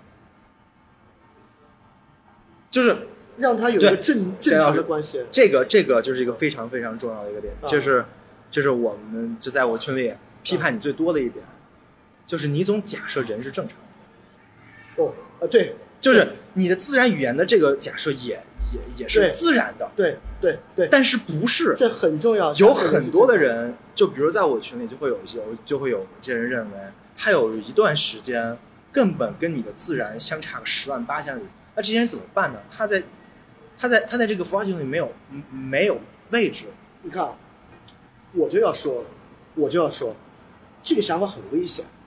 这个自然语言认为人是正常的，是我最近还越来越强烈感受到的一个点。也也就是说，你必须把它在它的框架之下理解为正常的，你才能够帮到它。因为如果你把它理解为不正常的，就很像福柯那个观点，你是把它当做一个异己状态看待。你现在不能把它当做异己状态看待。我举个实际的例子啊，我稍等，我点个喝的。你还要喝什么？呃，我我我我也我也点不喝。你没点是吧？你在我这点，快快快快快！不是我你快快快，我这不是这打开了，这这这这，这在我这哎呦，哎这也是一种意识形态。我跟你说，气，这就是客气，就是就是请客吃饭的意识形态，你知道吗？being polite。generous 这是对对对对，这这这就是咱俩的区别了。我认为 generous 背后不是就是客气这个事儿背后也有问题假设，我觉得没有，对吧？哎，你觉得没有吧？啊，对，但是但是我觉得客气就是让人开心啊。就是他可能有几个本体假设都能导都能导成客气，比我如说好面子，比如说我我个人认为好面子都不是一个本体论，好面子是个看得见摸得着可经验的东西。不是，就是比如说你你今天我们俩吃这个好不了面子，行假设行赶紧，假我们俩吃了两千，嗯嗯，好，我给了大人，哇，你好大方，这不是那面子吗？就是好面子不是本体论，但是好面子是意识形态驱动的。好面是他人的回报驱动的，是他人对你的赞许驱动的，我就会这么解释。啊，我我先把支付宝填完，免得我 没事，我们接着我们接着聊着，我这不动脑子的事儿，不动脑子的事儿，纯纯纯纯操作。想想聊聊聊到好面子是不是一个意识形态？对，因为有的人会认为好面子是意识形态，什么中国传统文化这些，有时候就有点儿过度解释，over explain。但是他想通过中国传统文化解释的是什么呢？是为什么中国人这边的人大概率都好面子，不是说一个人好面子，他想解释的是这个事儿。对，就说明我们社会上一直有这样的语言建制和这样的游戏嘛。对，然后这个就会被人总总结成什么什么意识形态或他者或者真对就就就就是这种嘛，对吧？就是说啊，，维特根斯坦都会认为，不不，我我也不知道维特根斯坦是不是那么认为，我老带他说话也不好。至少 至少我会认为，嗯有时候这么总结一句，肯定不是就天就要塌下来，我们要禁止这个总结。有时候总结的总结挺好的，就是说，比如说，你看，所以中国啊一直有这种面子文化，fine，非常棒。我一点都不觉得这个总结啊，这是职业病，不是，你完全可以这么说，中国有种面子文化。因为有时候我们谈有一种什么什么文化，也是为了更好的去讨论这个问题嘛。对啊这个文化那个文化，这个都没问题，只是就是这还是对，但是那，这还是马克思韦伯那个，但是你的这是基业 ideal 在哪儿呢？就是就是就是就是马就是克思韦伯说那个那我为什么说中国有一种意识文文化就没有问题？我们说是中国有一种这么一这么一种意识形态，或者说会有会会有一种他者的凝视就有问题了。这个他者凝视，你看你就开始借用另外一整套系统里面的话了。也就是说，我们说中国有这个文化，西方的西方的骑士文化、绅士文化，中国有这个文化，这些这个文化那个文化都还是自然语言，就是就是你又回到那个词，这这这我们经常又自然了吗？中国文化、但是但。是文化这个词儿本来也不是很自然的，它是它它有很多研究嘛，文化是研究啊，哎是个学术专不，专词我们平时也会，平时我们会说文化，就文化是我们感受，我们平时用来，就文化这个词儿是有日常用途的，比如说，我对对文化这个词儿，我们家来了个穆斯林，我我同意，要要要注意啊，他们文化跟我们文化不太一样啊，我同意就是说你很多方面都要注意点就是这个东西。那我们还是回到这个自然语言的这个问题哦，就是就是我们刚才一一直想说的自然语言跟正跟正常的问题哦，啊，就是我们为对，什刚才这个问题很重要，人是不是都是正常？的问题很重要。对我们就是为什么有很多人觉得肖老师你走到这一步，其实是一个正常 VS 异常。嗯，因为我取消他们的异常状态，他们不 不开心。没有，你你你取消了异常状态的话，就是正常包围异常。但是现在不是，现在是正常 VS 异常，因为你会让这些异常人不能说话，为什么？因为他们说的是哲学病啊。好，我们举个实际的例子啊，啊，现在有一个人是，就举实际的例子吧，嗯有一个人是自闭症，对，啊你也知道这个实际的例子啊，自闭症，那么我就会认为呢，他第一，他现在当然遭遇到了一个问题需要解决，嗯。比如他跟其他人的，比如说他这个小朋小朋友吧，嗯他在学校里面跟其他同学在做集体活动的时候有很大的障碍，嗯。融入不进去，很难跟他人说话，嗯。等等等等，这个问题如果是个需要解决，就一个小孩在这个环境之下，他当然需要被解决，因为呃，第一，是是我们社会上学校就是这样开的。假如他不是个有很有钱人家的孩子，嗯他他就是要上公立学校，对，对吧？他要他要融入公立学校，这个问题就是要被解决。好，我们现在要开始解决这个小孩的问题。他有一种表象上的现象，叫自闭症，叫什么都行，就叫自闭症吧。然后这个自闭症，我们有两种方式，一种方式想象这个孩子是不正常一种方式想这个孩子正常的。正常是什么意思呢？也就是说，他在面对社交问题的时候，导致他不能融入进去，是有他的感受和有他的说得出来的解释的。就比如说，酒驾入刑，对吧？那人为什么要酒驾呢？好玩加方便呗，对吧？这是有道理的，因为不然我车停那儿明天早上再回来看很麻烦的嘛。对。那么但是酒驾跟自自闭症是完全不一样的，是吧？我我我我我哎提示一下，对，不不不，现在我就在说这两个事儿中间的相似性何在？这个相似性何在里面有个很深的东西。当然，就是呃保有争议的问题，就是有没有基因型自闭症。啊，我们就算他没有，好，我们假设没有，我们假设没有，假设没有的话呢，也就是说，他对这个事儿的感觉和这个秩序是可以被塑造和选择的，对而不是被先天决定的。对，那不就完了吗？那他肯定是合理的呀，那肯定是他过去有不好的经历，或者他现在这个学校环境里面有哪个人、哪个老师、哪个环境、哪个东西让他很恐惧，对，让他没有安全感。对所以你把他找出来，把他解决啊，怎么解决？替换掉他，或者说，假设就是这个老师，假设我们发现这个老师和他平时看的一个小人书上面的一个反派长太像了，那个小人书的反派给他很大的恐惧。这个我不是很熟，但是也没关系，就是很显然，我们俩都没有这个困扰。呃，但是问题在于呢，就是可能会有一些人有，但是如果说你把他们归类为正常人，可能可能在很多情况下无助于他解决这个问题，就是把它把它归类为他可以用自然语言来表达、来解释的那些人。你看啊，这就是自然语言的强大之处。我还是最近学到的，有一个另外的表述方式，我认为他们能接受。这表示非常好。我我们不管他叫正常孩子，也不管他叫自闭症，我们管他们叫多元性格儿童。现在美国就是这样的，呃，一种吧，就是因为这也是个不得不的事情。你知道，自从有了这个自闭症论证之后，你知道美国自闭症的报发病率有多高吗？就到每七个孩子，动不动人都就是自闭症了啊！还在上升的地步。在这个情况之下，已经已经没有办法用这个疾病的方式解决了，然后因此管他们叫这个多元，他们他们那个词儿哲学病里面我是改了的，他们管他们叫多元神经连接。呃，多多说一句啊，我我认为这其实是一种意识形态。对，就是我认为每七个孩子是一种是一个这绝对是 totally 的意识形态当然当然当然 ideology。当然，我操 所以我就会连这个神经神经连接都不要，就是多元性格。就有人的性格安全感强一点，有有人性格胆子大一点，有人性格胆子小一点。对，我们要让胆子小的孩子，让他们胆子大起来，或者让他们即便胆子小，在这里面也能自也能自然活动。因为他们就属于那种多元性格，我们就用多元性格去解决。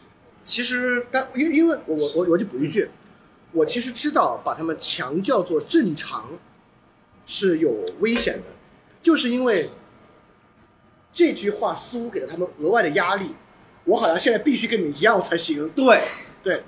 我当然觉得不是，哎，这就因为我们已经把它当做一个问题需要去解决了嘛，我不是说你们现在就马上我们理解了你就非要理解，不不是这样的，你你们现在不理解，那不理解有你们的原因，那肯定是不理解，要能理解不就一样吗？那不一样就是不理解，那不理解就塑造环境和情境去理解。对，这这这我觉得也是一个需要澄清的点，啊，就是在在在在自然语言跟维特根斯坦那套的时候，其实很多人都以为，嗯，小老师你在预你的本体的预设是正常的，我没有本体的预设，就是我现在没有本体的预设，不是？但是你说这句话的时候，就会有这么一个让大就你可以没有本体的预设，但是你传达出来，在听到别人的嘴里，就会认为你有本体的预设明白明。白明白明白明白明白。呃，我我就引引申一个，你看我现在都有一个不同的这个看法嘛，因为过去对于什么五毛之类的，我们说这帮人要么是智力比较低下，要么是道德水准比较低下，要么是特别坏。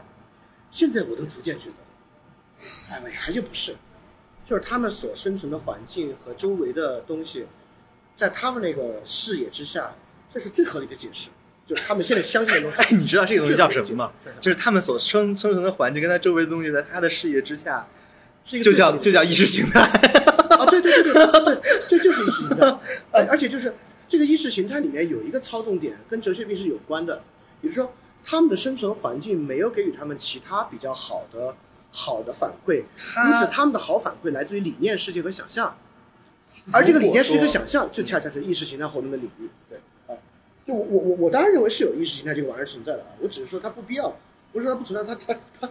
这街上那么多标语，怎么怎么会不存在呢？太存在了。OK，就是你认为我们对，但这个问题就在这儿，你可能认为它不必要，对是因为它对每个人来说不必要。对，OK，我，我也这么认为，嗯拉康也这么认为，大康因为大他尔不存在嘛，对，大家大家都这么认为。问题是，他现在已经在了，我们需要 deal with 这个问题。那你不能就假设我们没有意识形态。啊，对啊，所以你要瓦解嘛。你看我写那个文章，这个爱爱爱与理论的文章，不就是做这个事情吗？就是我分辨它怎么来的，他们想要干嘛，而它的误导点在哪儿，它可能会让你为什么会导致爱越来越脆弱。因此呢，你可以，当然它没有结束啊，你还得告诉他们怎么才行，对吧？这这是个过程嘛。OK，行，那我觉得这个问题咱们也澄澄清的差不多了，嗯，就是关于自然语言跟那个非自然语言的问题。今天搞这个澄清大会了，不是吐槽大会，澄清大会这样也挺好，挺好。行，那第三个就是那个爱跟爱，就是就爱欲关于爱欲的问题。为什么要想？就为为什么最近把那个 special 节目转到这个方面了？是因为最近在看拉康，还还不是因为最近在看拉缸是吧？不是，嗯，哎，我是我那天是咋看上会影片的？我想想，我想一想，哦，想起来了，是跟跟跟看一场专栏文章有关系。啊，然后是因为这个专栏文章之上呢，我之前不是一直写跟这个互联网跟政治哲学相关的吗？然后大家越来越越来越不爱看了。对这个我、这个我 OK，还是还还是流量驱动了啊。对，流量驱动我能理解，就是因为现在大家，尤其是疫情之后，因为疫情期间大家要保持高度的那个政治敏感，有点疲了，所以看那场的编辑就是说，你能不能写点跟这个感情、爱相关的事情？大家爱看这个。我说行，那我写，但我又不写那种鸡汤，对吧？我可能还是想写，不出来鸡我也写不了鸡汤。汤，你再想起来鸡汤，人人家也人家也是有一套特别牛逼的那个不是说想办写就写的，你知道吗？不是说你今天提笔就能写 的。是这对，那迷茫也挺难的。对，所以我就想我怎么写的跟这个爱和感情相关的，我又想保持它跟政治生活的张力。我因为我不想让大家意识到爱就是过好的小日子，嗯，我想让大家意识到爱跟那个我我我想告诉你的东西其实是有很大关联的一个问题。哦，所以你把目标回到了古希腊，对，就回到了会影片，因为会影片哦就是讲爱和政治关系一个最好的文本嘛。是这个原因连过去的，想起来了。哦，是这么回事。，所以我我觉得因为我认为，其实我讲爱跟爱欲的话，可能会有更好的文本，比如说《少年维特之烦恼》。啊，少年维特根斯坦之烦恼，这个，因为我没看过，呃，我大概知道这个故事。或者说，你说中国古代的很多，比如说梁山伯与祝英台，哦，对，那你看，我其实要的莎士比是，亚的那些，我其实要的是爱与公共的关系。对吧？对对对，我要的是爱与公共的关系。还是还是爱与公共的关系。而且我也觉得，我觉得会影片比那些要更好一些。对，就是从艺艺术的造诣跟从现实的意义上来说，对，对对，你看，你看我上一期嘛，你看写的多好。第一个人是讲的那个爱与功利的的关系，多好，真的。第一个人是爱与功利，第二个人是这个爱与道德与法律，第三个人是这个爱与技术。这个是写多好啊！是。其实我上次听了也，就是这这也感觉非常的顺，对。就是他能把你的主旨跟你这三个人的这个角色。还是阐释学大师，对阐释学专是柏拉图写的好，跟我没有关系，不是我的产他写的不是这些是这样的，他只是把那些人写的话写出来了。你是是你阐述出来了爱与技术的关系，那个已经呼之欲出了。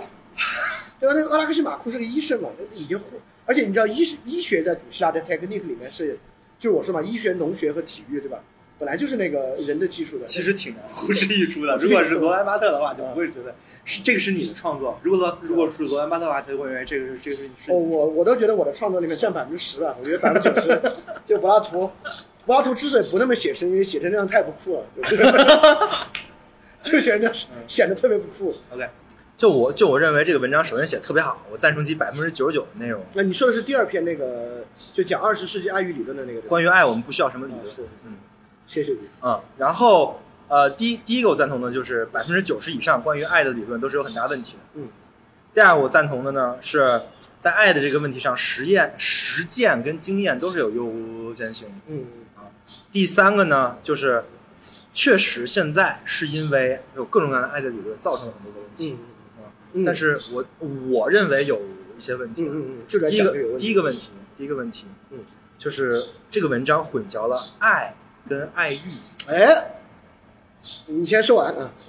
这是一个问题。哎，我们一个问题来说。好啊，不不，我我先说完。好好，就是。因为如果如果说是法语的话，爱是 l'amour，嗯，爱欲是 joy song，它的词缀是 joy，嗯。是 enjoy 的 joy，嗯。然后在法语也是一样的，它也是更有玩儿游玩儿的这个嗯。这些，像比如说像什么韩炳哲啊、拉康这些人说爱欲都是 joy song，不是 l'amour。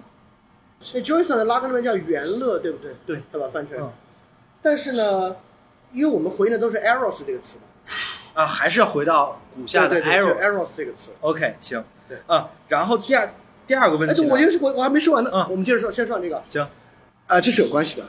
这 eros 跟 love 是有关系的。你看，这个恰恰跟这个努斯有关，和为什么说爱不是理念，而是实现的过程。嗯，eros 偏肉欲的那面是挺低级的，就他有享乐的部分。对，eros 当然有享乐的部分，但是它恰恰就是一个透过 eros 通达那个永恒之物的过程，在在在还没有讲到的那个苏格拉底描述迪欧提马那个部分里面，嗯，也就是说，它确实是有 joy 作为开始的，它是有快乐作为开始的，对，而恰恰是透过这个快乐，你才能达到那个部分，也就是这个快乐与那个快乐是一个很很快就会衰败之物，对。我们也都经历过，嗯。对吧？它是属于月下世界的，那那个最后要通达那个永恒之物是月上世界的。那 Eros 的厉害之处就在于，它是一个实现过程。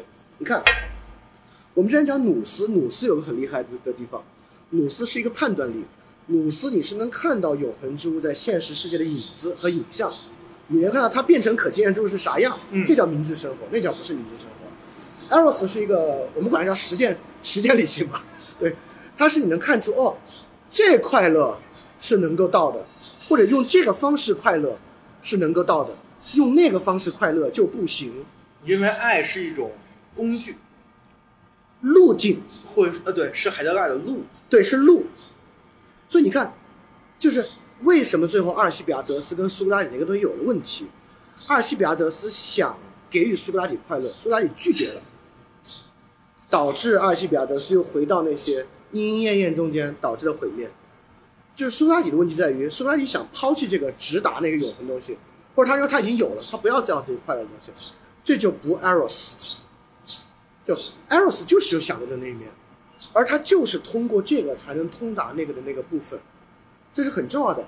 而且我觉得这个重要性跟今天很多东西都有关，就是很多时候我们要实现教育或给予别人一个什么东西，呃，当然里面痛苦也是有的，但是也不能完全抛弃掉那个快乐的部分，或者认为快乐就是不好，或者快乐就不行，或怎么样，或者我们一定要摒除掉那个快乐的部分，我们才能够要到那个东西。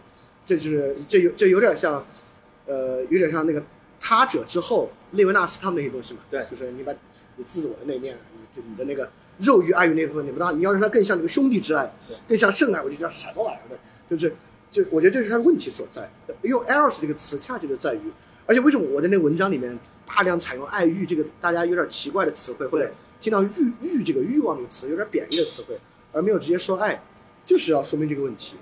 它就是有点本能冲动的，它是附带了，它是一种 int intellectual desire，它是带着 intellectual 辨识的一种 desire。就是你可能认为那个欲是一个原初或者一阶的，对，对对对，但是爱是欲的欲，是对它的一个辨，对对欲的一个 intellectual 辨识的一个分辨，你是需要有分辨的，但是这个分辨不代表你可以把它完全把欲的那部分就不要了。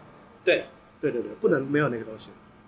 我们最近在读那个毛姆毛姆的面纱，面纱啊对，其实也是，其实我我认为所有描写爱情、描写好的小说，包括阿南塔塔南对。都会有这个张力在，对对，需要的需要的。就是爱跟欲的张力，对，就在其实这个是特别重要的，很重要，。很重要，很重要。但是像拉康这样的人，他嗯。分析的是更底层的欲，嗯嗯嗯嗯嗯，他他的他的目标点是想说明这个欲的这个本体论的机制是什么样的。明白。就是为什么我知道“元乐”这个词，就是我为了 批判拉康，我在看好多东西嘛，我看到这儿了。就拉康对于元乐的分析，对，而而且他这个元乐分析跟他分析会影片关系很大。然后我就会认为，至少从我现在就，我觉得我我觉得就是有过度。就欲这个东西，不管在古希腊人和我们今天看来，其实我们对它理解是足够的。就这个深度和这个复杂性不在欲的这部分，就欲这部分，就是就挺简单的，就复杂性在于对它的分辨和对它的使用的那个层面上。我认为没那么简单。玉其实是一个，就一般人其实就感觉到我要吃，我要喝什么的这个，但事实上它有很多可以说的。就比如说拉康有一个理论是欲是一种不足，嗯，欲欲就表示不足，对啊，你永远不会足，啊，so 就是它是一种不满足的满足。就我觉得这是纯那种黑格尔后期的 辩证法语言游戏。先是有有什么呢？嗯有一个无，我知道。对对，读到会有，读到翻白眼的地步，干嘛呢？在哎呀，这还行吧？你要是对不是这是从哪儿来的？从巴门尼德来的。对存在者存在，不存在者不存在。对对对对然后这是真理之路，呃，存在者不存在，不存在者存在是谬误之路。对，这个东西我就我现在啊，尤其是被维特根斯坦洗礼之后，就我对这种话就有点就是觉得 unnecessary。OK，我觉得爱跟欲这块，我觉得也说啊差不多其实说明但其实你你你你想分析的是爱跟公共环境的关系，对。但是可能你说的那些理论，其实更多的是在分析欲。啊，对对对，这是有两个不同的张力。当然，当然，当然，就是，而且我觉得这是反启蒙的结果嘛，就是我因为我们走上一条反理性之路，嗯。我们在分析从意志到精神，一直退回到欲望的地步，对对对对。从就是从那个弗雷德开始嘛，对，直退回到欲望，所以说我们后来对于欲望的分析量非常非常大，对，而很多在我看来都是有很强的误导性的，尤其是马尔库塞那种东西，对对对，其实马尔其实马尔库塞我也我也不喜欢，嗯，但问题在于呢，就是因为分析的东西不一样，对对对，所以你的那个批判呢，就 就你你批判他们对爱的说法，但他们对爱没什么说法，就在他们那儿爱就跟爱欲是很接近的嘛，还是有点区别，就是但是他们可能没有分析爱，就他没有分析到，他们分析的是更或者他们认为更更初阶的东西，不不，他们会认为更真实的是爱欲。对，因为爱是你们启蒙之后，你们靠语言构建出来的东西。爱一定是有理性的东西在的。对他们认为那是你们的一个理性构建。对，那个，嗨，再往后看吧。马上下一期会影片就进入到这个 好，纯纯粹关于爱的行。爱的目的，我觉得那今儿主要聊的都差不多，可以可以。我觉得该该澄清的澄清大会，对澄清大会，举办一场澄清大会。最后想聊一个有意思，小老师怎么看待主体？我觉得这就是维特根斯坦对于我的那个词的分辨，它是一个指示使用词汇。我觉得，所以我们换掉了这个词，换到我们变成了主体啊。我就觉得，应该在绝大多数情况之下，我们都不用用这个词儿，就是不用对主体进行分析。就是我觉得海德格尔那个路子是对的，而且在这个方面，他和维特根斯坦很像的，就是就是此在在在世存在，此在在凡生于物，凡事呃凡事于物，凡生于人中存在。就我们得看此在如何领会世界，此在就如何存在。此在本身不具备结构，也对此在本身没有什么可分析的。我们分析的是此在的生存状态，对吧？就凯德格尔那套。那那就是存在主义了。这套就海德格尔式的存在主义，海是存在主义啊。对，因为我对萨特那套实在是此在的结构没有，没有。我们我们不考虑主体性。对，嗯，考虑主体的生存状态、生存方式跟外物打交道的方式，这个是我比较接受的。而且我我觉得这个恰恰是今天这个反心理学意识形态的一个重要方向，因为心理学意识形态有很多主体分析嘛。但是，姜老师，你觉得通过这种话语能断绝人们从苏格拉底说 “know yourself” 开始的这个欲望？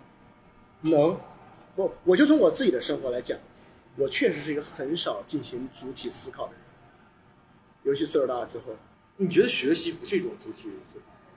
不是，哎，这个问题昨天刚刚说了一个，我觉得有一个词特别有意思。我们经常说反省，反省，反省特别像是个主体思考，对吧？对，我就认为我们应该用一个词来替代反省，会有更好的，对大家有更好的这个启发。因为我很喜欢用的一个词是反思。好，对，我们就要用这个词来替代反思，可能对我们有更大的启发。嗯，这个词就是中观。我我我认为。反思这个词是好的，当然可以反思。反思的资源来自于新处境、新境况，达到这种更大的中观。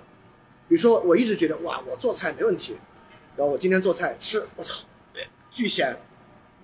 我这时候产生了一个反思：下次做菜要尝菜哦，要先尝，就别太相信自己啊。你看，我都用下次别太相信自己，听上去特别像是个对主体的认识，不是啊。是对锅和菜和做菜过程的认识，为什么产生这个认识呢？是因为产生这种更大的综观，你吃齁咸，所以你下次不这样。因此，这不就是拉康的镜像理论？在我看来，这就是你这个拉康的锤子，如此自然的例子，你都能够联系到镜像理论。真的啊？这是镜像啥关系？镜像就是你在感受你周围的，然后来给你的反馈啊。人不就是这样吗？那人做啥不是在感受周围？我我一摸这个树，哎呦，这个太黏了，下次别摸这树，这算镜像理论。对啊，我今天哇暴晒，哇，不是，但是那啥，那那那我将问，什么不是镜像理论？啊，好问题啊，问题，但问题的关键不在这儿，问题的关键是人们怎么培养出自我的意识的？是通过镜像理论吗？是从是从你的孩子开始慢慢往上涨的时候，你就是摸这个东西摸，他是通过这个来分析的呀。这是发明了个词汇嘛？你把人的一切对外的反馈都叫镜像嘛？可以这么理解，那那但是没有，你不用这个词一样啊。但是这个词再往后分，就就就会就会发现你的爱欲结构了，就是通过通过这些事情就可以可以可以来制定人的爱欲结构了呀。那到那一步还跟现实对不对得上就很难讲了。那你说，那那你说，就刚才那个吃菜齁咸那个例子，嗯，反映出什么爱欲结构？不是吃菜齁咸不会反映爱欲结构，但是这个那什么反映爱欲结构？这个例子。可以表示出人是通过靠镜镜像来认识自己和做事儿的。那我再往上一步说，你小时候就是这么来的。那我就觉得海德格尔那个人是通过与人和物打交道，打交道比镜像更自然一点，因为它还包括了人主动去做的部分嘛。就比如说，我一摸这个树，好黏。哎呀，我一想到我下个月要去荒岛求生，嗯很可能会遇到好多让我不舒服的东西，嗯所以我要适应这个不舒服，拿摸，把脸贴到树上蹭，蹭 蹭一通，哎呀，黏黏的不舒服，但下一位肯定更不舒服，啊，这就体现出了一种死在的抉择。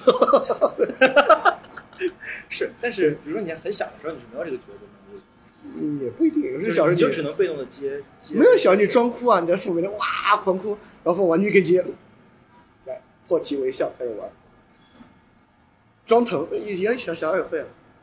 那这也是，他他是学来的呀，他是他是靠镜像理论学来的呀，就是我一哭，人家给我，然后你我就不哭了呀。你非要说他是靠镜像理论学的，我就觉得不用假设那那。他总得有个理，他总得有个理论吧？就是为什么需要这个地方需要啥理论？那那他就是通过那那你说他靠什么学的呢？通过反馈学的呀。那不是反馈也是个理论呀？反馈理论。反馈怎么会是个理论呢？反馈是个自然词汇，就是哎，你我跟你说话，你要有点反馈好不好？跟小时候小孩那个反馈一回事儿嘛。怎么又回到这个自然词，汇又回到自然词汇？就是反馈不是个理论词，不必是个理论词。你看，这看七节课的，嗯对，哎，这个这个这个是那谁做的？那个就是那个漫无目的。对啊，对，他们他们他们也被你拉下这个 后现代 结构主义的这个大水，是没有没有，吧？挺好玩的，是挺好的，对，因为尤其是齐泽克对意识形态的批判是真的很有趣。是他在是，说现在人都在被意识形态所包裹，对对对。其实他这个是有的就是就是不想要意识形态，啊，那太好了。但是并不是说，但但是他认为那个表述方式可一点搞不定不，他搞他他那个表示方式可一点不像不要意识形态，好像要搞出个他的意识形态的感觉，挺有意思的，挺有意思的。大概就是这样。但是我跟你说，我我觉得有一个原因，我我觉得，我我觉得这个很可能是一个一种阶段性的旨趣。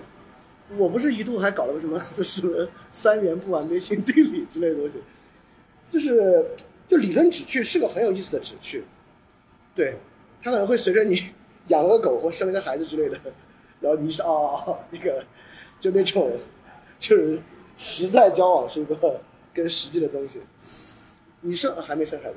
但是，你有没有会想过，你现在这个也是一个旨趣呢？但就是 what life is about，就是 the point of life。呃，过两年吧，读完读完海德格尔之后，我操，结构主义牛逼，我我我我存在呃我说存在主义就是就是就是就是这样的，我跟你说，反正我跟你说，今天节目这这节目录到这儿啊，可以打脸了，未来对吧？嗯反正也不要发，我觉得不会，就是就是不会的原因就是我读完维特根斯坦，我实际上不是在读古希腊这些吗？也也也在读一些别的东西，它确实没有让我感觉到那种强烈的不适，就没有让我感觉哇，他这不都胡说八道吗？不是，呃，确实没有，但是也没有让我感觉，我靠，如果维特根斯坦说的对的话，这些东西是为什么呢？没有这种撕扯感。他只他只在我读韩炳哲的时候有这种强烈的撕扯感，说啥在这个人，就是比如说我我我我之后又去读了海德格尔林中路的一篇文章，就我读得挺起劲的，我觉得嗯，海德格尔说得真好，包括包括包包括我读昨天晚上就那个人批判海德格尔的文章是谁在批判海德格尔？看一眼，我当时觉得 不懂，对，就是 他没有让我觉得海德格尔一无是处啊，而且他确实产生了那种。更理解一点的地方吧，就更理解的地方就是在刚才那个位置上，就是那个词语背后没有本体论，你只存在背后是没有存在本体论的，就存在论的视角不是存在的本体论，那本体论还是此在嘛，存在视角是一种对存在状态的一种关照，就是慢慢慢有点更理解那个东西。我认为啊，最大的问题还是这个自然。你把这个推到了自然之后，嗯，其实就不想解释。哎，这就是明天的内容要讲的，真的真的，这是明天晚上内容要讲的。明天晚上内容就是就是我会把维特根斯坦每个例子来做一个两个的对应，就按照一种有理论思考的是怎么样的，按照那种所谓的自然语言是怎么样的。因为下一章维特根斯坦举了好多好多好多例子，就每个例子我都做这个二分，对他有很多那样的例子。然后我我觉得明天那样有可能有十十多个例子的对比会清晰一点，就这两个区别到底在哪儿？我最近在读那个罗兰巴特的《猎人恋人絮语，看到你推荐了他，我为什么觉得他写的好？啊，因为我也觉得这书写的挺好的，但是你你也在分析爱，他也在分析爱。但他分析的爱是带着强烈的情感的，解构的色彩，哦，解构的色彩。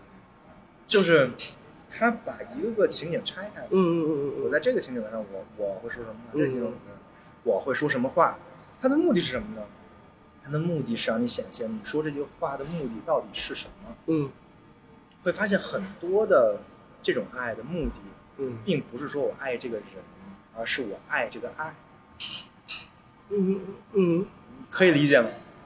嗯，有一点点，但是不就是是我爱这个爱的感觉。这个我觉得真的很难区分。我我我我我我我我我知道他在说啥，很多心理学理论也说这个。哎，我我我举我有点就举个例子，就比如说有很多人很喜欢仪式感，啊比如说我跟我男朋友在一起半年啦，啊然后什么都没干，然后我们要去趟就是迪士尼。对我们，我们又没有什么浪漫的表白，又没有什么这个，我就跟他在一起，我应该跟他在一起吗？我不应该跟他在一起，我应该等他浪漫的表白什么，我们就是什么送了什么这个，然后再再再什么什么什么下接吻什么之后，我们再跟他在一起。这个不叫爱自己吗？就更在意自己得到了什么，而不是或者更在意对方为我付出了什么你你一眼就能看到这个点，啊？但其实他要的这些仪式感，要的是，这最终是爱自己嗯，但是是是是这一套的爱自己的逻辑，就他他做这些事儿都是，就指指指向的是自己。对啊，他不就是就对是对自己的付出嘛？对，而而罗兰巴特在《猎人絮语》里写到这些，啊，就是写的这些东西。这东西靠自然很有趣，认为靠自然语言就可以通达吗？不是，对对对，这也是另外一个问题啊。就肖老师，你一直在说自然语言可以通达，我不知道是你特有灵性，还是 还是别人，因为我谈恋爱因为因为因为有更多的人啊，其实我谈恋爱谈的比较多，就是因为有更多的人真的是通达不了的。你就就比如说，就我我给你举个例子，就比如说你的你原来举的例子说那个那个被大家大家说去抢什么东西，我也去抢东西那个农民，嗯，他怎么通达呢？他也在用自然语言，他所所有事儿都是在用自然语言做的。他不是他他有这个通达的能力吗？有，这就这这这就是那个，你看，这就是为什么维特我我把两个人联系到一起，这是为什么维特根维特根斯坦维特根斯坦说不要想要看，这是为什么我说不是反思是中中观，就是嗯那个农民没想到是因为他没有那个中观，他没有那个中观不是因为他能力差，是因为他没那个必要，他活在那个生活里没有必要中观。他，但是我们都知道他活得不好。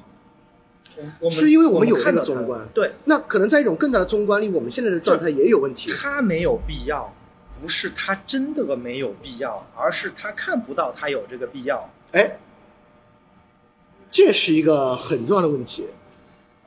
后者那个看到的必要，是你的视角之下看到的；前者是他的视角下看到的。对，你的视角就是比他的视角高，但是从他的视角到你的视角，不是一个理所应当的过程，不是一个你你你认为这个不是可以通过主主主体的反思性通达的过程？不是，或者在主体的反思之前，或者主体的就观比如说啊，看之前，就还是那个农民，嗯他听了翻转电台了，听了听了他就不会听翻转电台，这个假设就不成立，而且这个假设不成立很重要。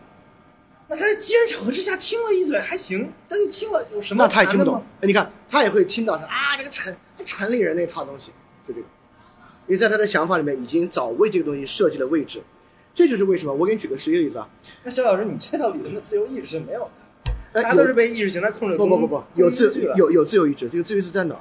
在他遇到事儿的时候，也也就是说，人如果不面临什么困境，就是我不相信，我不认为人有求真的自然诉求，人有对于真理的好奇心，没有，人怎么会有？对，但是你你现在说这些东西都是在说本体论，你知道吗？我昨天举个例子，不，这是情境理性，情境理性。啊啊，对你管它叫本体论，这种 OK，你就管它叫本体论 OK 的就是情境理性嘛。这是我，或者说我在消解那种理性人的本体论。可以，对就是反理性人的比论。对对，没有那个东西，那个人要没有足够的动机，他怎么会理性人本体？论的反题。对他不会，这这个这个太黑客了，对，就是反反反反反，你明白我的意思啊？因此，我我举个例子啊，就是最近 B 站那个五四青年贺岁片儿，呃，有一帮小孩儿，嗯，那小孩前你看了吗？我还发了篇，啊啊，我还发了个 special。对，那小孩前面的话不是说特好吗？哎，嗯我们不想当非黑即白的人，嗯我们不想不是某某就是敌人，我把他的这个事儿的这个做了一个拉康式的对分析。是是什么呢？符号的缝合术，他把很多的符号绑在绑绑定了。那你那你看，你看我，你看我说啊，然后他后面我再看他们跟这个弹幕的关系，然后弹幕这样开始飘，我说的好，说得太好了，这个不要这样。然后后面立马说了另外一个，我们不想当中的没有才华，而只有呃名声的人，大概这个意思。嗯立马弹幕开始飘，哎，明星就是这样。你前面刚说了，你不想当那种寄人有笑人无，嫉妒别人成功。我们意思是说他不自洽？不，我说他自洽，我恰恰要把它理解为他是自洽的，嗯而且他为什么自洽？这就是我刚才说他没有求真的意志，他他他也没有必要有求真的意志。他的自洽点就在于这样会让他爽。嗯不是，是在他们看来，他们批判明星，明星那不叫成功，那叫攫取。成功是真正的成功，是那种真正像外国嫉妒中国成功，那我们这个是成功，所以外国人说的那叫成功。明星那不是成功，这是这在他们的视野下是自洽的，他把成功这个词儿就缝合成了一个，就是四不像那对吧？在他们想不是缝合，我们只是给成功树立了标准嘛。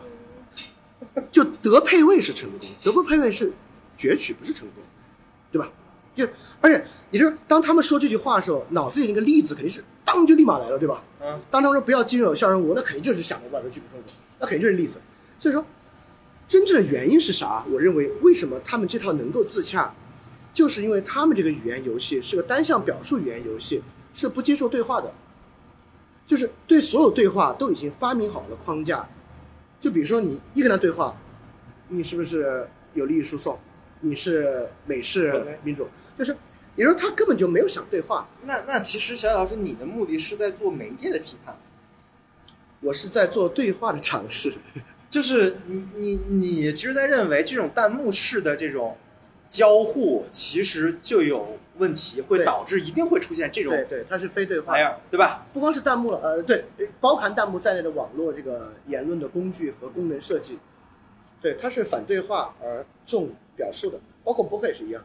但我们这个博客不一样啊，就就刚才我们，就刚才我为什么要提这个关于主体的事儿？因为我认为主体是有这个后撤一步的能力。绝对有这叫，你看后撤一步，因而综观嘛。但问题也是在于这个主体就这个人啊，他干嘛要后撤一步？就是对于看那个视频的云那些，不是，但是哎，我差点说芸芸众生，啊我我我可以这么理解，我说有后撤一步能力是他在任何时候都可以后撤一步。哦但是想老师，你你认为他只有碰到特定的情境，哎，对他，才有可能后撤一步？当后用维根斯坦话说，当后撤一步合算的时候，他才会后撤一步，而这是对的。我不认为这说明他们家太功利了，不不不不，这就是这样，对对对，但是小小，你你要知道，你说核算之后，你就你就又陷入了就是阿玉的窠臼。什么算核算？那我说哪有我爽的算核算，哎，对吧？那就是说，爽有各种各样的爽，对啊，就是他们现在这个状态也不是他们要纯爽，你没有任何机会。比如像他们，他们现在颓得很丧的很，也是这一步嘛，对吧？对。他们现在觉得巨颓巨丧，他们也想过一个更有希望的。剧他说的剧推助他说白就是不爽，对他的爱与机制没有这对转起来。因此，这是你能够构建出一个他们认为合算的契机，是有机会你让这哎这么想挺合算的，他们跟你一起退后一步。我操，是这样的啊哦，就就看到了。对，所以我觉得这个是很重要的，就是啊。我觉得这也是一个保守主义者跟激进主义哎，者对对对对，这是典型保守主义就是。如果说保守主义的话，就只有只有环境跟只有契机对能让人后撤一步。对而对激进主义者的是，我可以通过一套理论，对通，过那道理肯定是第一道理位的。会让你会让你后会让你后退一步，是看到这个事。对，所以我就认为讲道理是很重要的，但可能还得把这土壤准备好，把他们拉一把，然后这道理才这道理才呈现，才呈现为那个道理，不然这个道理就呈现为他们早已经准备好那个框架，哎，不就是收了腾讯钱的说的话吗？对，就变成那个东西。我觉得已经把所有的能澄清的都澄清都澄清了，澄清大会第一届，真的还挺好的。对我觉得这对我觉得小肖老师你应该多找听众聊聊天。好好，要不然的话，你你这个你你也是个单单向访谈是是是是对于你来说，你其实跟发弹幕没有什么区别。是是是，我 我 sometimes 还是在个微信上跟人对对对，这这个是我的各种各样的，就是听众听友也好啊，给你的另外一个反馈，是是是，不要天天看豆瓣不要天天看豆瓣。对，对站在跟他妈的这豆瓣的那个站在组就杠上了。站在豆瓣第一线很重要，对，站在捍卫豆瓣这个言论环境的前线。对啊，你说对，就是这也是我的一个想法，就是对，应该多聊，应该多聊。就是马上还有个计划，你等我准备准备。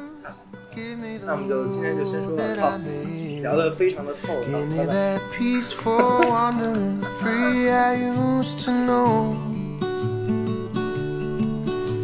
I've waited all I can, but I'm just not a patient man. Man, I've been hiding here for seven months or so. 维生素 E 是一款完全免费的知识分享播客计划。目前，维生素 E 已有了自己的社群，跟除播客外的各类实践项目。社群跟项目的通知均在 Telegram 频道。如果您对播客内容感兴趣，希望获得维生素 E 的书单以及阅读相关拓展资料，或者希望参与维生素 E 的实践项目，与其他听众一起讨论，欢迎点击 show notes 里的群组连接，关注频道。此外，如果认为本期播客内容对您有所帮助，欢迎转发到各大互联网平台。感谢您的支持，让我们一起重构互联网生活形式，期待您的加入。 Made to chase the storm, taking the whole world on with big old empty arms. Tell my friends I tried my best, that one day I just up and left. They probably saw it coming Hey, hey?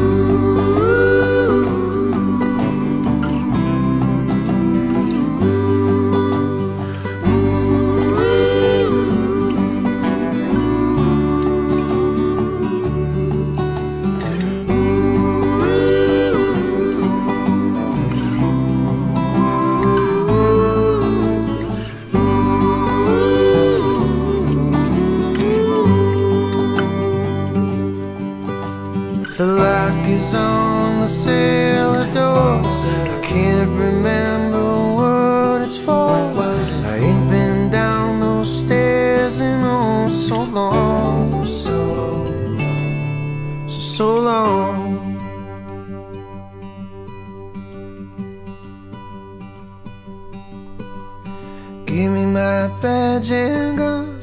Give me the road that I must run. Give me that peaceful wandering free I used to know. A copy of your key is hanging where it used to be. Good as you've always been to me. The life I need to lead somewhere out there calling over those hills.